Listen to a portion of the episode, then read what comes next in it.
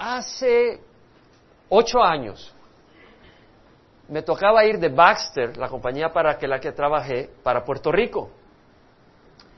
Y la persona que armó mi itinerario se equivocó y en vez de darme la salida de Orange County, del John Wayne Airport, me la armó de Long Beach. Y en el momento me molesté porque siempre salgo de John Wayne, siempre salía de John Wayne.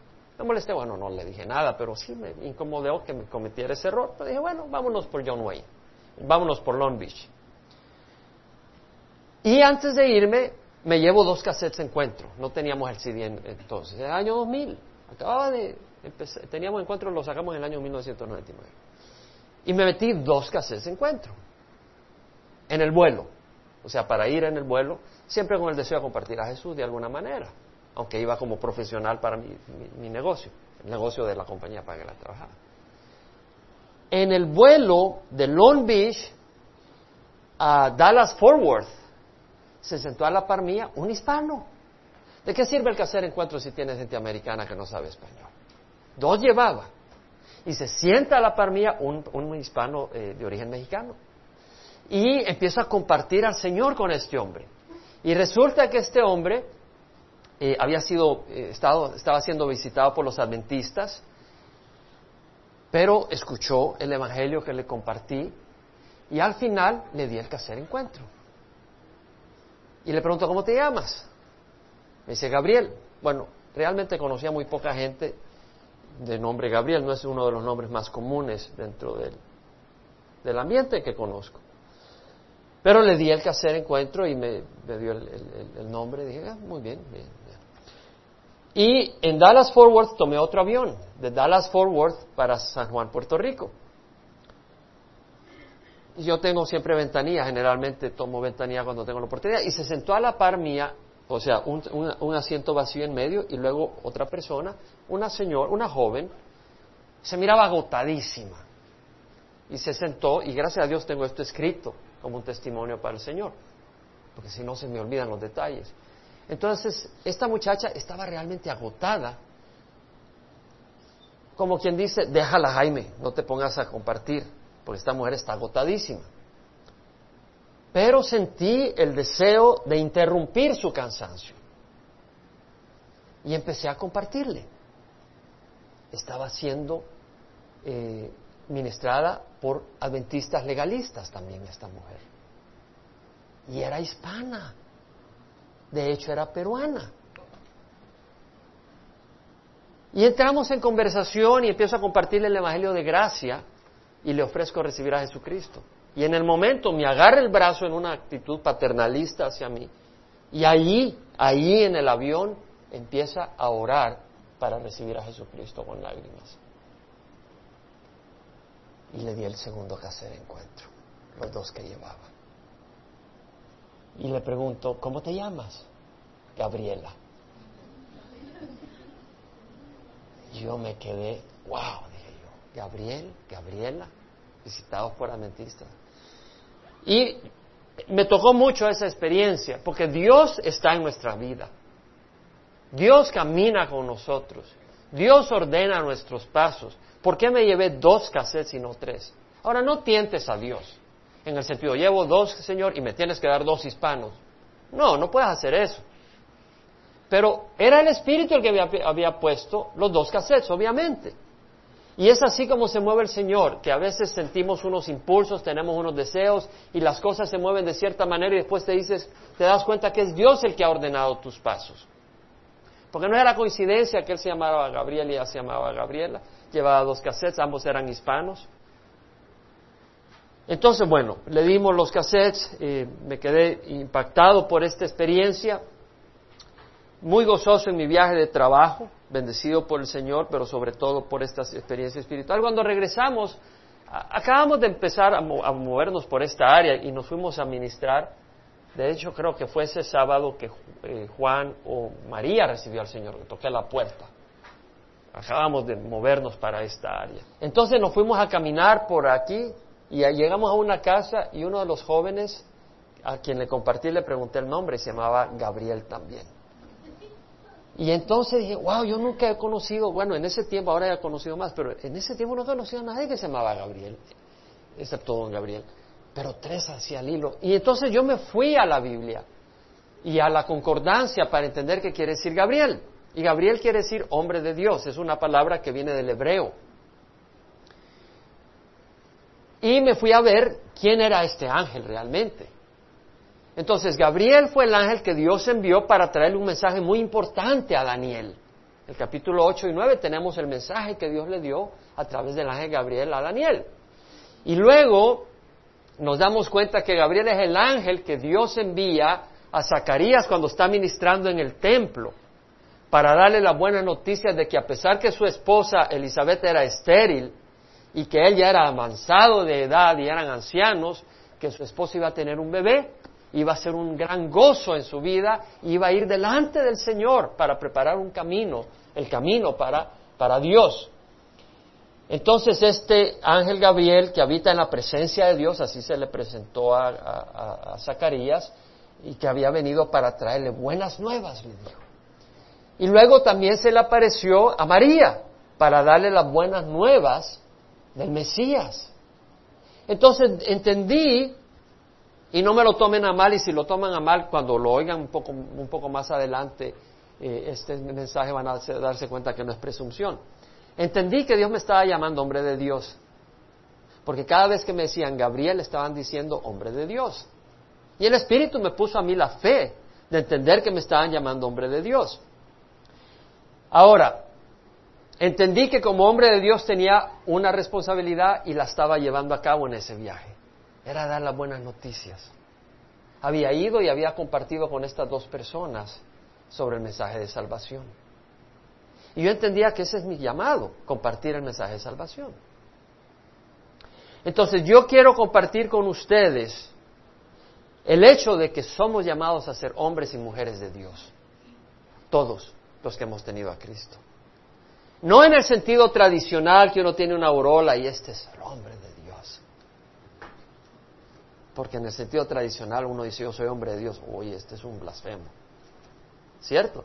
En el sentido tradicional se llama así. Pero Dios me llama a mi hombre de Dios. Me lo hizo en esa manera, pero también lo dice en la Biblia. Y yo quiero que hablemos un poco de que como hombres nuevos o mujeres nuevas somos hombres y mujeres de Dios. Y vamos a tomar ese tema en seriedad y vamos a profundizar un poco en eso. Primero, si usted agarra Lucas 1.19, vemos que el ángel le dice a Zacarías, yo soy Gabriel que estoy en la presencia de Dios y he sido enviado para hablarte y anunciarte estas buenas nuevas. Entonces, el hombre de Dios, uno está en la presencia de Dios. Así como Gabriel que dice, yo soy Gabriel que estoy en la presencia de Dios. Nosotros como hombre de Dios estamos en la presencia de Dios. Y debemos de buscar la presencia de Dios. Todos los que hemos sido llamados. Debemos de buscar la presencia de Dios. El Salmo 27.4 dice, una cosa he pedido a Jehová y esa buscaré, que habite yo en la casa de Jehová todos los días de mi vida para contemplar la hermosura de Jehová y para meditar en su templo. Entonces el salmista dice, una cosa he pedido y esa buscaré, que habite yo en la casa de Jehová todos los días de mi vida para contemplar la hermosura de Jehová y meditar en su santo templo. El, salmista dice, una cosa buscaré. Una cosa he pedido y esa buscaré. Quiere decir que automáticamente nosotros al nacer no quiere decir de que, bueno, yo sigo caminando mi vida y Dios, Dios me está rodeando, y yo estoy en la presencia de Dios. Dios está en todas partes.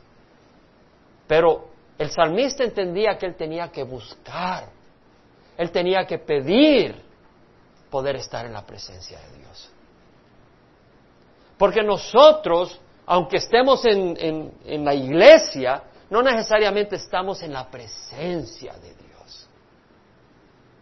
Dios está en todas partes, pero no hemos experimentado la presencia de Dios.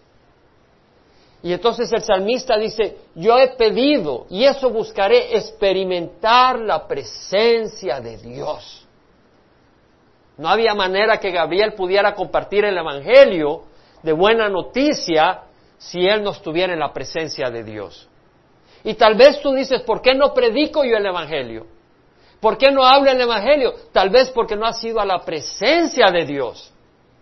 Porque cuando tú estás en la presencia de Dios hay un fuego que no se apaga, que te quema para hablar de nuestro Dios y Salvador Jesucristo. Entonces busca estar en la presencia de Dios. Ahora, entendamos de que si hay que pedirlo, no quiere decir que no sea accesible, pero hay que pedirlo. Dios no se fuerza. Jesús dice, yo estoy a la puerta y toco, si alguno escuche mi voz y abre la puerta, yo entraré y cenaré con él y él conmigo. Tienes que querer que yo entre, dice el Señor. Tienes que querer que yo me revele. Yo no me voy a revelar si tú no, no estás interesado en mí. Pero si tú estás abierto, y de hecho el Espíritu Santo nos está llamando para que nosotros no resistamos, pero abramos el corazón. Y cuando el Espíritu nos habla, llega el momento donde nosotros decimos, Señor, yo te quiero conocer. Cuando yo dejé El Salvador por la guerra civil y fui a, Estados Unidos, un momento donde decía, Señor, yo te quiero conocer. Tú me sacaste de la guerra, tú me has prosperado, me has dado un trabajo, has respondido mis oraciones, yo te quiero conocer. Era Dios el que había hecho todo. Pero llegó el momento donde yo quería conocer a Dios de una manera especial. Yo quería estar en la presencia de Dios. Y experimenté. Ahora, el Señor dice, pedid y se os dará. Buscad y hallaréis. Llamad y se os abrirá. Porque todo el que pide recibe, el que busca halla, y al que llama se le abre. Porque si uno de ustedes que es padre, su hijo le pide pan, ¿acaso le dará una piedra? Y si le pide un pescado, ¿acaso le dará una serpiente en lugar del pescado? Y si le pide un huevo, ¿acaso le dará un escorpión? Y si ustedes siendo malos saben darle buenas dádivas a sus hijos, cuanto más vuestro Padre Celestial dará el Espíritu Santo a quienes se los pida. Entonces Dios nos ha ofrecido el Espíritu Santo, porque sabes que a la presencia de Dios no se le llega a través de un edificio, voy a ir a tal lugar, ahí está Dios. Estaba viendo en las noticias que habían dicho que se veía un personaje supuestamente espiritual en el desierto y allá llegaban a tomar fotos y para capturar la presencia de esa, de esa persona. No, no se llega así a Dios, a la presencia de Dios a través del Espíritu Santo. Es el Espíritu Santo que nos abre los ojos y podemos ver a nuestro Dios. El Señor Jesucristo dijo, yo soy el camino, la verdad y la vida. Nadie viene al Padre sino por mí a la presencia de Dios, si tú vas por otro lugar, no vas a ir a la presencia de Dios, a través de Jesucristo. La Biblia nos dice que de tal manera amó Dios al mundo que dio a su Hijo unigénito para que el que crea en Él no se pierda, mas tenga vida eterna. Dios nos dio a su Hijo, pero no nos fuerza. Tenemos que recibirlo. En primera de Juan 5, 11 al 12 dice la palabra del Señor, el testimonio es este que Dios nos ha dado vida eterna. Y esta vida está en su Hijo. El que tiene al Hijo tiene la vida. El que no tiene al Hijo no tiene la vida. La vida eterna, experimentar la presencia de Dios, experimentar la vida. Jesucristo es la vida. Entonces, el salmista pide y busca habitar en la, en la presencia de Dios. Y lo hace. Si vamos al Salmo 63.1, y puedes dice, Salmo de David cuando estaba en el desierto de Judá. Estaba en el desierto huyendo de Saúl. Y dice, oh Dios, tú eres mi Dios, te buscaré con afán. Mi alma tiene sed de ti, mi carne te anhela cual tierra seca y árida donde no hay agua. Mi carne, es decir, el salmista está diciendo, todo mi ser te anhela, Dios mío. Ahora, este no era un hombre, David no era un hombre pinche, eh, cobarde. Este es un hombre que, que va y lucha contra Goliat cuando todo el mundo se acobardaba. Era un hombre valiente, era un joven bien parecido, era un hombre noble, pero muy valiente. Y vemos que este hombre dice, Señor, te buscaré con afán. ¿Por qué David buscaba con afán a Dios? ¿Por qué vas a querer tú buscar con afán estar en la presencia de Dios, experimentar a Dios? Bueno, el salmista lo dice, Salmo 16, 11 dice, me darás a conocer la senda de la vida, en tu presencia hay deleites para siempre. En tu presencia hay plenitud de gozo, en tu diestra deleites para siempre. Salmo 16.1. Es decir, me darás a conocer la senda de la vida. Nosotros caminamos por nuestros propios caminos, pero esos caminos no nos llevan a la vida. Yo caminé por mis propios caminos por muchos años, no me llevan a la vida. Yo compartía con alguien esta semana, no sé con quién, no recuerdo, pero sí recuerdo algo, que cuando yo estaba en El Salvador, yo estaba vacío. Yo estaba vacío, tenía esposa, tenía mi hijita, tenía un buen negocio, no, no negocio, trabajaba para una empresa, pero tenía una buena posición.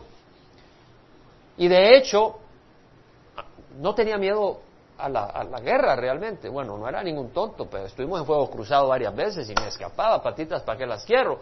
Pero no tenía miedo. Y yo no me quería ir realmente. ¿Sabes? Bueno, mi esposa lloraba, te, te matan, ¿qué pasa? ¿Cómo hacemos? Y, realmente, pero una de las cosas que más me motivó yo creo que era el espíritu aventurero. Vámonos. Vámonos a Estados Unidos. Pero ¿sabes qué era? ¿Por qué un espíritu aventurero? Porque mi alma estaba vacía. Realmente la vida estaba vacía. Tú puedes estar casado, tener una familia, tener un negocio, tener todo, y tu vida está vacía, sin rumbo. Y fue que yo busqué al Señor porque mi vida estaba sin rumbo. Y el salmista dice, el Salmo 16, 11, me darás a conocer la senda de la vida. Y al venir a Jesucristo conocemos la senda de la vida. En tu presencia hay plenitud de gozo. En tu diestra deleites para siempre. El salmista dice, a medianoche me levantaré para darte gracias por tus justas ordenanzas. El Salmo 63, 1, 8. Oh Dios, tú eres mi Dios, te buscaré con afán, mi alma tiene sed de ti, mi carne te anhela, cual tierra seca y árida donde no hay agua. Así te contemplaba en el de santuario para ver tu poder y tu gloria. Es decir, por el poder de Dios, podemos a través de su palabra ver el poder de Dios. Por tu misericordia es mejor que la vida, mis labios te alabarán. Así te bendeciré mientras viva. En tu nombre alzaré mis manos, con médula y grosura, está saciada mi alma, y con labios jubilosos te alaba mi boca. Es decir, realmente cuando estamos en el camino del Señor se sacia nuestra alma. Realmente yo puedo disfrutar placeres del mundo, pero mi alma no se sacia sino en el Señor. Es cierto. Oh, a mí me gusta una buena carnita con chilimol, sabroso. Y otras, es decir, un buen partidito de tenis, ¿no? Todas esas cosas. Pero ¿sabes qué? Mi alma está vacía excepto en Jesús y sirviéndole a Él. Cuando en mi lecho me acuerdo de ti, en ti medito durante las vigilias de la noche. A veces te despiertas en la noche y tú puedes hablar con Dios. Y hablas con el Señor, estás en la presencia de Dios. Porque tú has sido mi socorro y a la sombra de tus alas canto gozoso. El Señor es nuestro socorro. Y a ti se aferra mi alma, tu diestra me sostiene. ¿Por qué buscaba la presencia de Dios? Porque en el Señor hay, protección. En el Señor hay refugio. ¿Quién de nosotros a veces no se ha sentido apabulado, golpeado? Pero el Señor es el refugio. El Señor es un refugio. Él es un refugio. Bueno, entonces, como hombres de Dios, como Gabriel dijo, yo soy Gabriel que habita en la presencia de Dios, nosotros debemos estar en la presencia de Dios. Debemos de practicar la presencia de Dios, debemos de hablar con el Señor, debemos de buscar al Señor, estudiar su palabra, estar ahí, porque cuando, cuando tú lees la palabra del Señor, el Señor se manifiesta. Cuando tú estás en tu cuarto, en tu casa, y empiezas a leer la palabra, el Señor te empieza a hablar estás experimentando la presencia del Señor. Yo a veces comparto al Señor con algunas personas y a veces cuando estoy compartiendo el Señor me pone algo que compartir y sé que no soy yo sino el Señor. Y tú estás compartiendo y estás en la presencia del Señor. Experimenta la presencia del Señor. Ahora, el otro asunto es, somos hombres de Dios enviados a anunciar las buenas nuevas. Somos enviados a anunciar las buenas nuevas. Vea Génesis 19. El Señor mandó dos ángeles para destruir Sodoma y Gomorra. Y de hecho hay evidencia arqueológica, porque si tú te vas a donde estaba Sodoma y Gomorra, eso estaba en lo que ahora es un promotorio de azufre ahí en el Mar Muerto. Y ahí está la evidencia de que eso cayó pues azufre y todo esto. Y, bueno, hay documentales interesantísimos sobre esa área. De hecho, en Costa Mesa ya no pude ir el año, el mes pasado. Eh, creo que Steve Austin, que es un científico creacionista, vino a presentar la evidencia de Sodoma y Gomorra en el Mar Muerto. Y tenía mucho interés de ir, pero no se me dio la oportunidad. Pero cuando manda a dos ángeles a destruir a Sodoma y Gomorra, mira lo que dice el versículo. Eh, no, vamos a ir a 12. Los dos hombres dijeron a Lot, estos dos hombres son dos ángeles. ¿A quién más tienes aquí? A tus yernos, a tus hijos, a tus hijas y quien quiera que tengas en la ciudad, sácalos de este lugar. Porque vamos a destruir este lugar, pues su clamor ha llegado a ser tan grande delante de Jehová que Jehová nos ha enviado a destruirlo. Y salió Lot y habló a sus yernos que iba a casarse con sus hijas y dijo, levantaos, salid de este lugar porque Jehová destruirá la ciudad. Pero a sus yernos le pareció que bromeaba. Y sabes que Estados Unidos está en una corrupción terrible.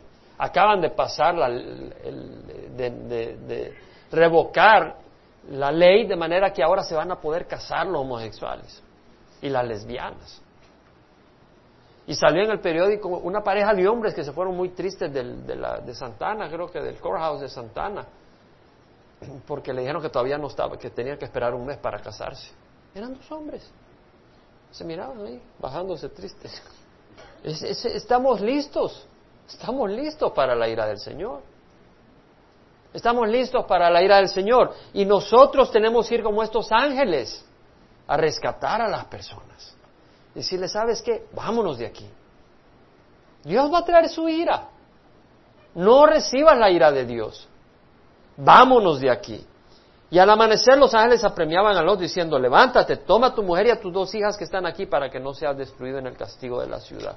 En el versículo 27, Abraham se levantó muy de mañana y fue al sitio donde había estado delante de Jehová y dirigió la vista hacia Sodoma y Gomorra y hasta toda la tierra del valle y miró y aquí el humo ascendía de la tierra como el humo de un horno. ¿Sabes qué? Dios va a traer ira. Y, y sabes qué?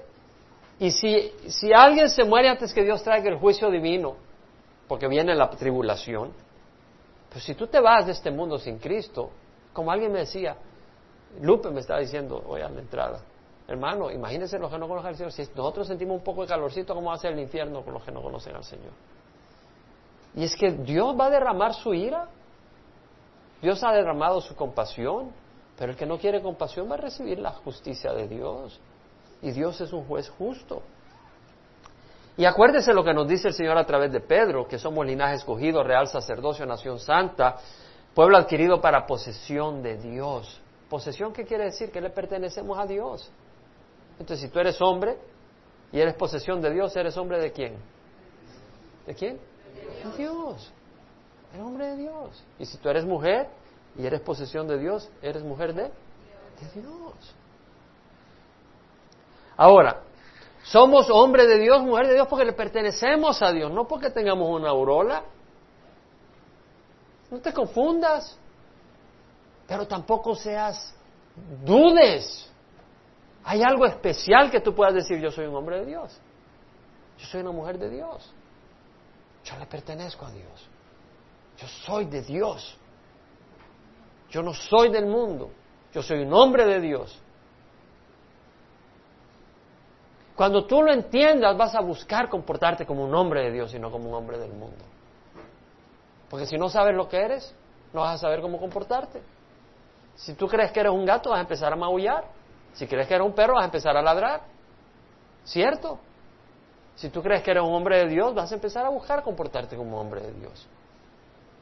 Tenemos que saber lo que somos al venir a Cristo. Somos hombres de Dios. Jesús dijo, mis ovejas oyen mi voz, mis ovejas, mis ovejas.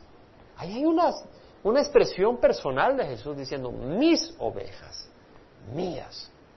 Mis ovejas oyen mi voz, yo las conozco, ellas me siguen, y yo les doy vida eterna y jamás perecerán. El que viene a Jesús jamás perece. Puede cambiar de tienda, de campaña, pero no perece. Y nadie las arrebatará de mi mano. Mi Padre que me la dio es mayor que todos y nadie las arrebatará de la mano de mi Padre. Mi Padre y yo somos uno, dijo Jesús. Pero hay una parábola que da el Señor Jesucristo que ilustra cómo le pertenecemos a Dios. Los eh, cobradores de impuestos y los pecadores se acercaban a Jesús para oírle, dice la Biblia en Lucas. Los cobradores de impuestos eran aquellos que te estafaban y sacaban más dinero de que tenían que sacar. Y los pecadores pues eran aquellos que tal vez no iban ni a la sinagoga, tenían sus negocios medio turbios, o tal vez sus amantes, y eran conocidos en el pueblo por ese pecado o por borrachera o lo que fuera. Pero dicen que ellos eran los que buscaban a Jesús para oírle. Porque ellos al ver, al ver a Jesús, al oírle, wow, querían estar en la presencia de Dios. Alguien los había excluido de la presencia de Dios porque le decía, tú eres pecador, te vas a quemar. Pero no querían quemarse. Ellos simplemente no conocían lo que era vida y estaban con cosas que eran destrucción.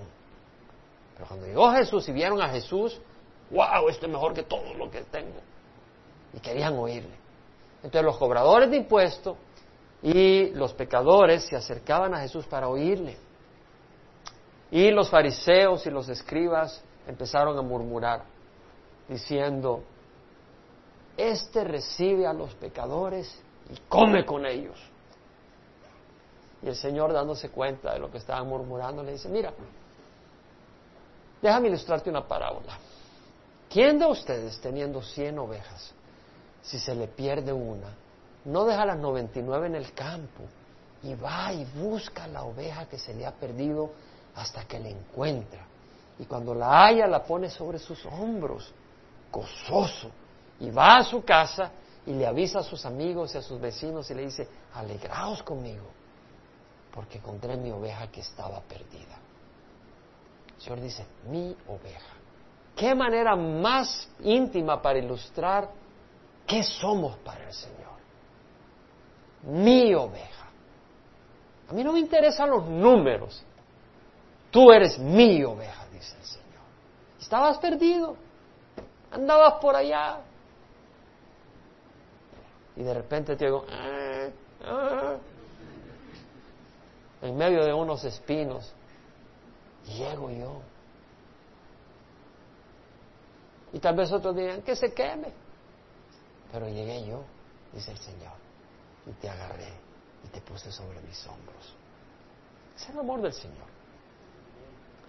Entonces somos hombres de Dios. De hecho, somos ovejas de Dios. Pero también somos hombres de Dios.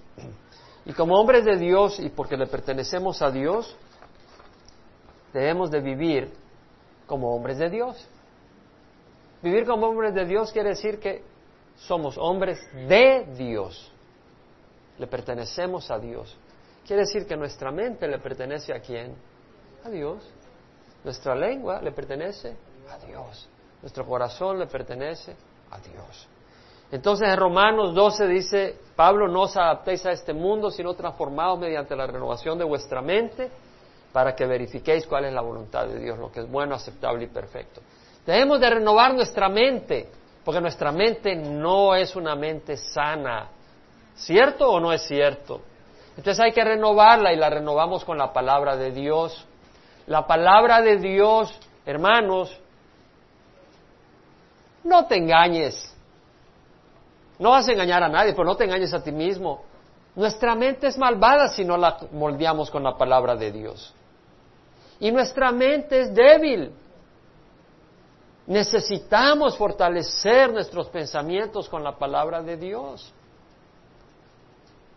No os conforméis a este mundo, sino transformaos mediante la renovación de vuestra mente, para que veáis lo que es bueno, aceptable y perfecto. De hecho, Pablo dice, la mente puesta en la carne es muerte. Por eso hay tanto pleito. Porque uno de ustedes tiene la mente puesta en la carne, pero la mente puesta en el Espíritu es vida y paz. Entonces, si quieres paz, quieres vida, busca las cosas de Dios. Cuando tú no buscas las cosas de Dios, si tienes un grupo y cuando hay uno ya sea en un hogar o en un grupo, en un grupo mayor. Si hay uno que no busca las cosas de Dios, te garantizo conflicto y de lo bueno. Porque Satanás no juega, Satanás viene a destruir. La lengua. Entonces nuestra lengua ya no nos pertenece para decir lo que nos queramos. ¿Con qué facilidad decimos tonterías? ¿Y con qué facilidad estamos dispuestos a desquitarnos? Realmente. Santiago habla de la lengua. Pero Pablo dice, no salga de vuestra boca ninguna palabra mala, sino solo la que sea buena para edificación según la necesidad del momento, para que imparta gracia a los que escuchan. Yo necesito escuchar esto constantemente. Bueno, yo necesito escuchar toda la Biblia constantemente. Pasaría todo oyendo la palabra del Señor, pero hay trabajo que hacer. Pero necesitamos recordarnos que debemos de usar la lengua de una manera sabia, para edificación, no para destrucción. Y a veces eso requiere mucha oración. Porque es muy fácil cuando pasó algo o alguien te hizo, cuando se da la oportunidad, sacar los trapos al sol. Entonces hay que estar orando para que Dios sea quien controle la lengua. Amén. Y el corazón. El salmista dijo, no dejes que mi corazón se incline a nada malo. Él entiende que su corazón se puede inclinar a algo malo. Y dice, no lo dejes para practicar obras impías con los hombres que hacen iniquidad. No me dejes comer de sus manjares. ¿Qué es lo que quiere decir? Que el salmista reconoce que hay manjares en el mundo. Y los hay. Hay manjares en el mundo. La cuestión es que esos manjares son como esos hongos, que hay a veces hongos venenosos. Entonces tú estás viendo una parte de ese manjar, pero no lo estás viendo en su totalidad. Y esos manjares pueden ofrecerte algo, pero tú no estás considerando todo lo que está en ese paquete. Y a veces te dejas ir y pruebas esos manjares, ya sea codicia, ya sea fornicación, pero después probarás el fruto amargo y podrás llorar por años el resultado de tus errores. Dios te podrá perdonar, pero muchas veces pagas caramente el probar manjares que no son de Dios, ya sea codicia, ya sea el engaño, esto o el otro. Entonces Dios nos llama a vivir en santidad. Porque si somos hombres de Dios, debemos de entregar nuestra mente, nuestra lengua, nuestro corazón, de hecho, estar apartados para Dios. Miqueas dice, Él te ha declarado, oh hombre, lo que es bueno. Dios nos dice lo que es bueno. ¿Y qué es lo que demanda Jehová de ti? Sino practicar la justicia, amar la misericordia y caminar humildemente con tu Dios. Practicar la justicia, amar la misericordia y andar humildemente con, Dios. Busca 1 Timoteo 6, 3 a 11. Pablo dice, si alguno enseña una doctrina diferente, diferente a la que él enseñó, ya estudiamos esto hace varias semanas, pero Pablo dice acá, si alguno enseña, porque tú eres hombre de Dios, no eres hombre de Calvary Chapel, no eres hombre de la iglesia evangélica, eres hombre de Dios, eso es lo más importante. ¿Sí? Uno dice, yo soy bautista, o yo soy católico, o yo soy pentecostal. No, ¿eres hombre de Dios o no eres hombre de Dios? ¿A quién le perteneces? Dice, si alguno enseña una doctrina diferente y no se conforma a las sanas palabras, las de nuestro Señor Jesucristo, no la que otra gente traiga posteriormente, y a la doctrina que es conforme a la piedad. Piedad es esa virtud donde uno busca hacer lo bueno ante los ojos de Dios. Piedad es aquella virtud donde uno se preocupa por agradar a Dios en sus obras. No que Dios bendiga sus obras, sino que uno se dedique a hacer aquellas obras que son de acuerdo al carácter y al amor y a la santidad de Dios. Eso es ser piadoso. Entonces dice, eh, ¿por qué a veces hay predicadores dentro de las iglesias a veces protestantes y evangélicas, que no enseñan la doctrina conforme a la piedad, sino conforme a la codicia. Hermano, estás en derrota, ¿qué pasa? Estás quebrado. Venga a mi iglesia y ya vas a ver, vas a salir manejándote un Rolls Royce. Eso no es enseñar el amor de Dios, eso es enseñar codicia. ¿Cierto? Y la hay, hay muchas iglesias donde están ya en Centroamérica, pues ni se diga, y Sudamérica. Y acá también prosperan en todos lados. Y dice en versículo 6, pero la piedad en efecto es un medio de gran ganancia. Y no está hablando económica. ¿Te das cuenta? La piedad en efecto es un medio de gran ganancia cuando va acompañada de contentamiento. Porque nada hemos traído al mundo y nada podemos sacar de él. Nadie cuando se va se llevó su carro. Ya se fue Juan, se lo llevó el Señor, se fue María, se lo llevó el Señor, se fue Jaime, se lo llevó el Señor, se fue Lucía, se la llevó el Señor. Y se llevó el carro también porque ya desapareció. No, uno deja el carro, deja las cosas acá. Dice, nada hemos traído al mundo, así que nada podemos sacar de él. Pero dice que sacar, ¿sabes por qué? Porque de este mundo salimos a la presencia de Dios. Los testigos dicen que uno desaparece, es anihilado y Dios lo recrea. No, el cristiano solo da un salto para la presencia de Dios. Dice, si tenemos que comer y con qué cubrirnos, con eso estamos contentos. Pero los que quieren enriquecerse caen en tentación y lazo. No dicen los ricos, sino los que quieren enriquecerse. Hay ricos que quieren enriquecerse más, porque dicen nunca es suficiente. Le preguntaron a alguien que era millonario, multimillonario. ¿Y cuánto es suficiente? Y dijo, un poco más. O sea, nunca es suficiente. Pues estás acostumbrado a cierta cantidad y eres avaricioso, eres codicioso, quieres una casa más grande. Quieres un, avión ya. Ya quieres un avión. Ya compras el avión, quieres un aeropuerto. nunca, nunca se para uno. Entonces dice, si tenemos que comer con pero los que quieren enriquecerse caen en tentación y lazo y en muchos deseos necios y dañosos que hunden a los hombres en la ruina y en la perdición. yo creo lamentablemente que hay muchas personas eh, dentro del, del nivel social económico alto que están separados de Dios y no vienen a la luz simple y sencillamente porque tienen demasiado en sus bolsillos y no quieren sacrificarlo. Y el Señor dio tremenda admonición y exhortación y advertencia del peligro de las riquezas. La raíz de todos los males, dice Pablo, es el amor al dinero. No es el dinero, es el amor al dinero. ¿Y verdad que fácil se deja querer el dinero? Mucho más fácil que las suegras. Se deja querer el dinero y es un peligro. Dice, la, raíz de todos los males es el amor al dinero, por el cual codiciándolo algunos se extraviaron de la fe. Por hacer un poco más de dinero, ya no van a la iglesia. Y se torturaron con muchos dolores. Pero tú, hombre de Dios, ¿verdad? Pero tú, hombre de Dios. ¿A quién le está hablando el Señor? Nosotros, hombre de Dios. Qué bueno, ¿verdad? Que así nos llama el Señor. Aunque tal vez alguno diga, este es sinvergüenza, que hombre de Dios y qué cuentos, pero el Señor nos ama. ¿Sí?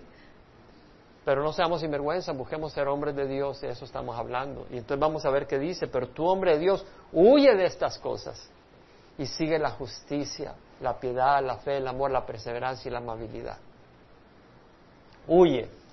Bueno, me fui al griego.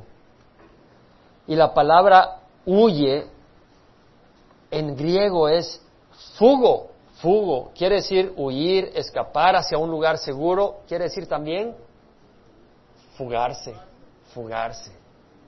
Es decir, imagínate que un reo que lo tienen preso y, dice, se fugó, ¿qué quiere decir? Que no más vio la oportunidad, escapó de ahí. Y, y el Señor dice, fúgate, Huye de estas cosas. fúgate, escapa, busca un lugar seguro.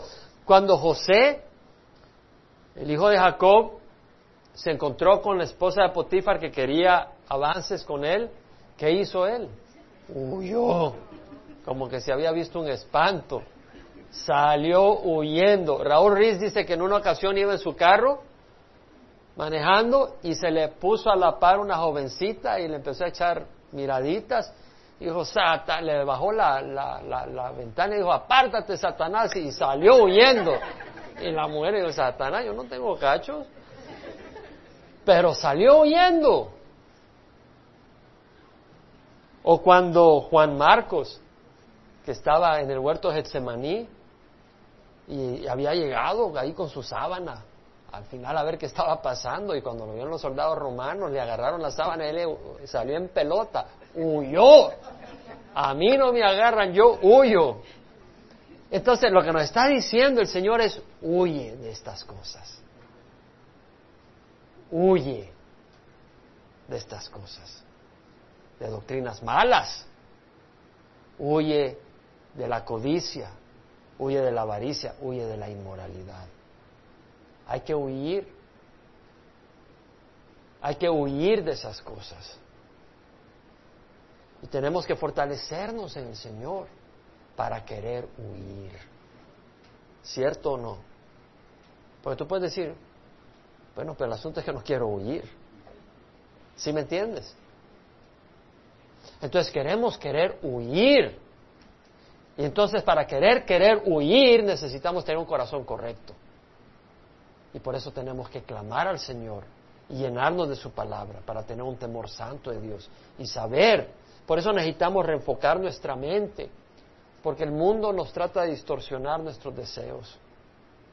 Y entonces al, al venir a la iglesia, al estudiar su palabra, entendemos el peligro de estas cosas. ¿Sabes qué? Yo te digo, hermano, si tú no te alimentas de la palabra, no vas a querer huir del pecado.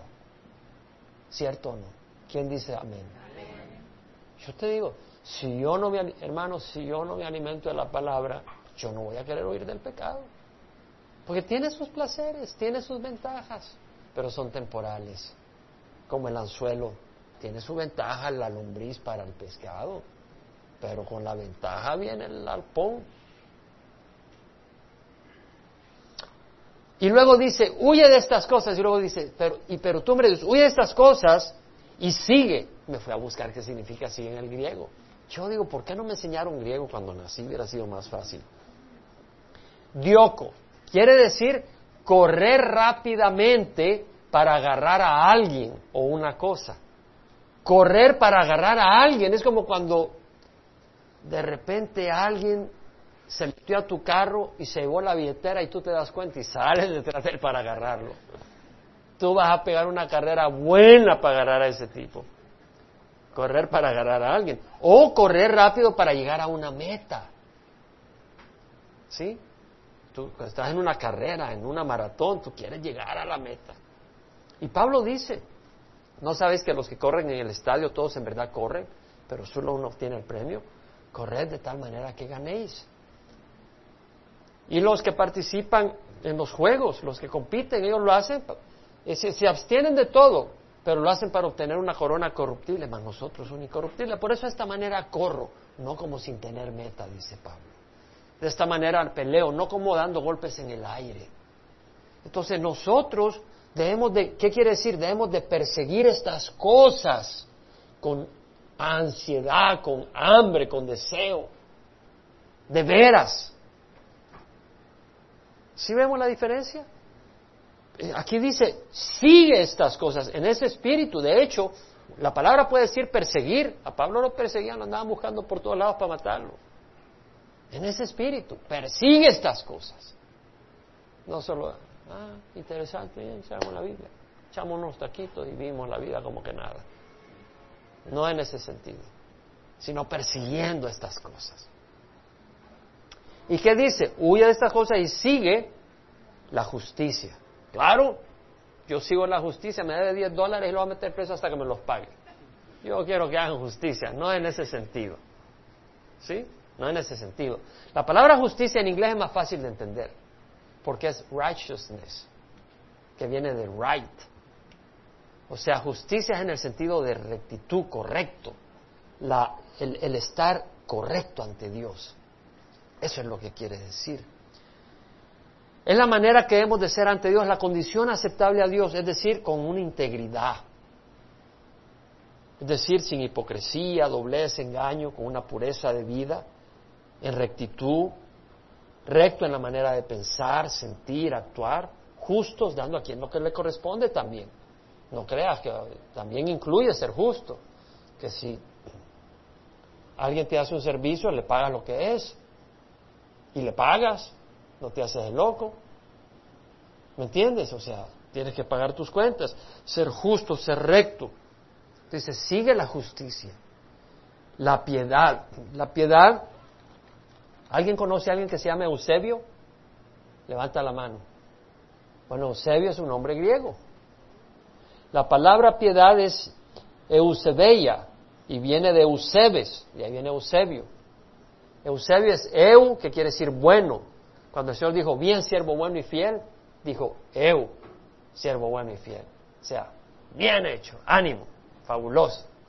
Entonces, eu quiere decir bueno y sebo, sebo, pero eh, sebo quiere decir adorar, en griego, no en español. También quiere decir dedicación.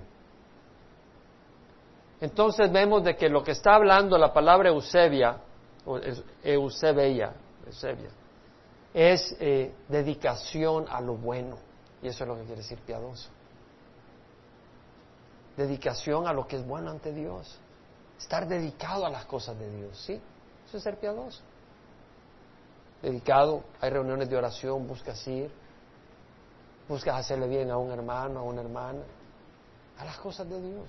Buscas apartarte del pecado, buscas alimentar tu espíritu, de hecho, dice la palabra en 2 de Pedro 2.9, el Señor sabe rescatar de la tentación a los piadosos, pero reserva a los injustos bajo castigo para el día del juicio. ¡Wow! Es decir, aquellos que no vienen al Señor y que viven en pecado, el Señor los tiene reservados para el infierno. Ahora, otra cosa que hay que perseguir es la fe. La, justicia, la justicia, la piedad, la fe. La palabra fe es pistis, Ahora, el autor de Hebreo nos dice, fe es la certeza de lo que se espera, la convicción de lo que no se ve. Por eso vamos a estudiar creación y evolución las próximas semanas, para que haya una convicción de lo que no vemos, basado en lo que vemos. Vamos a ver cómo la evidencia que nos rodea da testimonio del Dios que no vemos. Entonces, fe es la certeza de lo que se espera, la convicción de lo que no se ve, y por ello fueron recibieron aprobación los antiguos. Y sin fe es imposible agradar a Dios, porque es necesario que el que se acerca a Dios crea que Él existe y que es remunerador de los que le buscan. Entonces, fe es la convicción en las cosas de Dios, pero también implica la creencia en las doctrinas y en las enseñanzas de Cristo y de los apóstoles, de Dios. Entonces, cuando dice sigue la fe, quiere decir, tú quieres aumentar la fe, ¿no? ¿Por qué? Somos tentados, somos probados. ¿Qué es lo que te va a sostener? La fe que sabes que estás sirviendo a un Dios vivo y que Dios te va a remunerar y que no estás siguiendo ideas de fulano y mengano, sino que a Dios. ¿Cómo vas a poder saber eso? Caminando con el Señor, estudiando su palabra, obedeciendo, haciendo estas cosas, buscando agarrar esta fe, ser hombre, mujer de fe. Pero también implica las doctrinas, el, el cuerpo de doctrina, es decir, todas las enseñanzas. Entonces, Busca la enseñanza sana. Conoce la enseñanza sana. Busca el amor, dice. Ah, no quiere decir Romeo y Julieta ahí con su guitarra, aunque existe ese amor eh, de pareja, pero lo que está diciendo es el amor agape, porque es la palabra que usa, agape. Entonces ese amor sacrificado, y, y Juan dice, en esto conocemos el amor, en que Él puso su vida por nosotros, así nosotros debemos de poner nuestra vida por los demás. ¿Qué es lo que nos está diciendo Juan? Que debemos de buscar vivir por otros. Y generalmente lo que está en nuestra mente es nuestra comodidad. Y lo que está en nuestra mente son nuestros intereses. Y tenemos que luchar para poner los intereses de otros en nuestra vida. ¿Y cómo lo vemos? Los sacrificios que tú haces por otros. Cuando sirves al Señor, ah, no, ese día no me conviene, yo me quiero ir a hacer esto, yo quiero ir a pasear. No me arruines mi, mi sábado, no me arruines mi domingo, yo quiero ir a pasear. O sea que tú te pones a ti sobre el interés de otras personas. No quiere decir que no hay espacio para descansar y necesitas descansar. Pero a veces tenemos que sacrificar nuestra comodidad por amor a otros. Y eso es el amor agape. Hay muchos que quieren servir, pero no muchos están dispuestos a sacrificar sus vidas en el servicio. Yo quiero predicar, yo quiero servir aquí, yo quiero servir allá, pero mira, quiero que lo haga hasta el día. Ah, no, no, no, no. Es que tenemos este plan. Y pues yo no puedo sacrificar eso. No estamos poniendo las cosas de Dios. Y esto no es para que te sientas culpable, porque todos necesitamos descanso y un rato de diversión. Pero lo que quiere decir es que el amor agape implica que ponemos a otros antes que nuestras comodidades. Y como cabezas de hogar debemos de traer estos, estos, estos valores en nuestros hogares. La perseverancia. La palabra perseverancia es la característica de que uno es constante, que uno no se desvía del propósito de Dios ni de la fidelidad hacia Dios, aun cuando hay pruebas y sufrimiento. Pero uno es paciente esperando el día en que Dios va a remunerar. Entonces dice, ay Jalisco, no te rajes.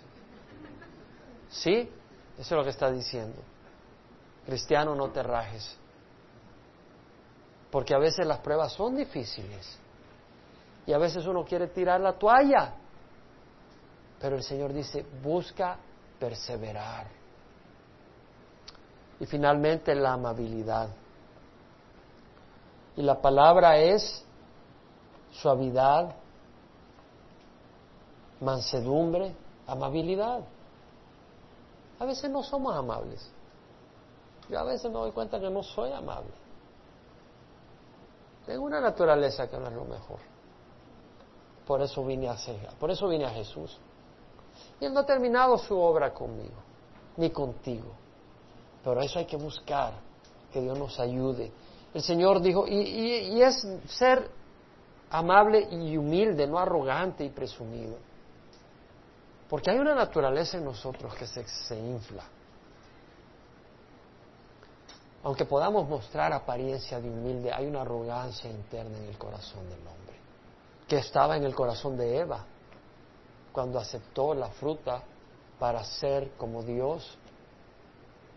Consideró que ella sabía más que Dios, que ella podía, que ella tenía esa libertad. Una arrogancia, pero la hay en nosotros. Somos arrogantes, hermano. Somos arrogantes. Hay arrogancia en nuestros corazones. Yo no le digo eso para que anden ahí, yo no soy arrogante, no, de eso no se trata. Pero hay arrogancia en nuestros corazones. Reconozcámoslo y pidámosle al Señor que nos ayude. Eso es todo. No tenemos que andar con el corazón todo culpable. El Señor ya lo sabe. Pero pidámosle al Señor que nos ayude a ser humildes y mansos. Eso no quiere decir no ser valiente. ¿Qué más valiente que Jesucristo? Y lo tiraron latigazos, le sangraron la espalda, le pusieron una corona de espina, le dieron bofetada a los soldados romanos. Y Pilato tratando de, rescatarlo de la crucifixión, porque no quería que lo crucificaran, tenía miedo, era hijo de Dios, él había dicho que era hijo de Dios, se afligió, era rey y su reino no era de este mundo. Y después de que lo azotaron y todo, lo trae ante el pueblo judío dice, he aquí el hombre. Ese es el verdadero hombre de Jesucristo. Ese es el hombre que debemos de buscar, seguir, conocer, amar e imitar con el poder del Señor. Amén. Vamos a orar. Padre, te damos gracias por tu palabra, Señor, y te rogamos, Señor, de que tú eh, animes nuestros corazones, perdones nuestras tonterías, nuestros pecados. Gracias por llamarnos tu oveja. Gracias por dejar la comodidad del reino para buscarnos. Gracias por morir en la cruz por nosotros. Gracias Señor por tu bondad y tu gracia. Te amamos, pero imperfectamente, Señor. Somos tan flojos. Tú eres el que nos ama de veras. Ayúdanos a amarte de veras. Ayúdanos a servirte de veras. Si tú no has hecho a Jesús Señor de tu corazón ahí donde está, dile, Señor, yo quiero ser hombre de Dios. Señor, yo quiero ser mujer de Dios. Ahí donde estás, pídeselo al Señor.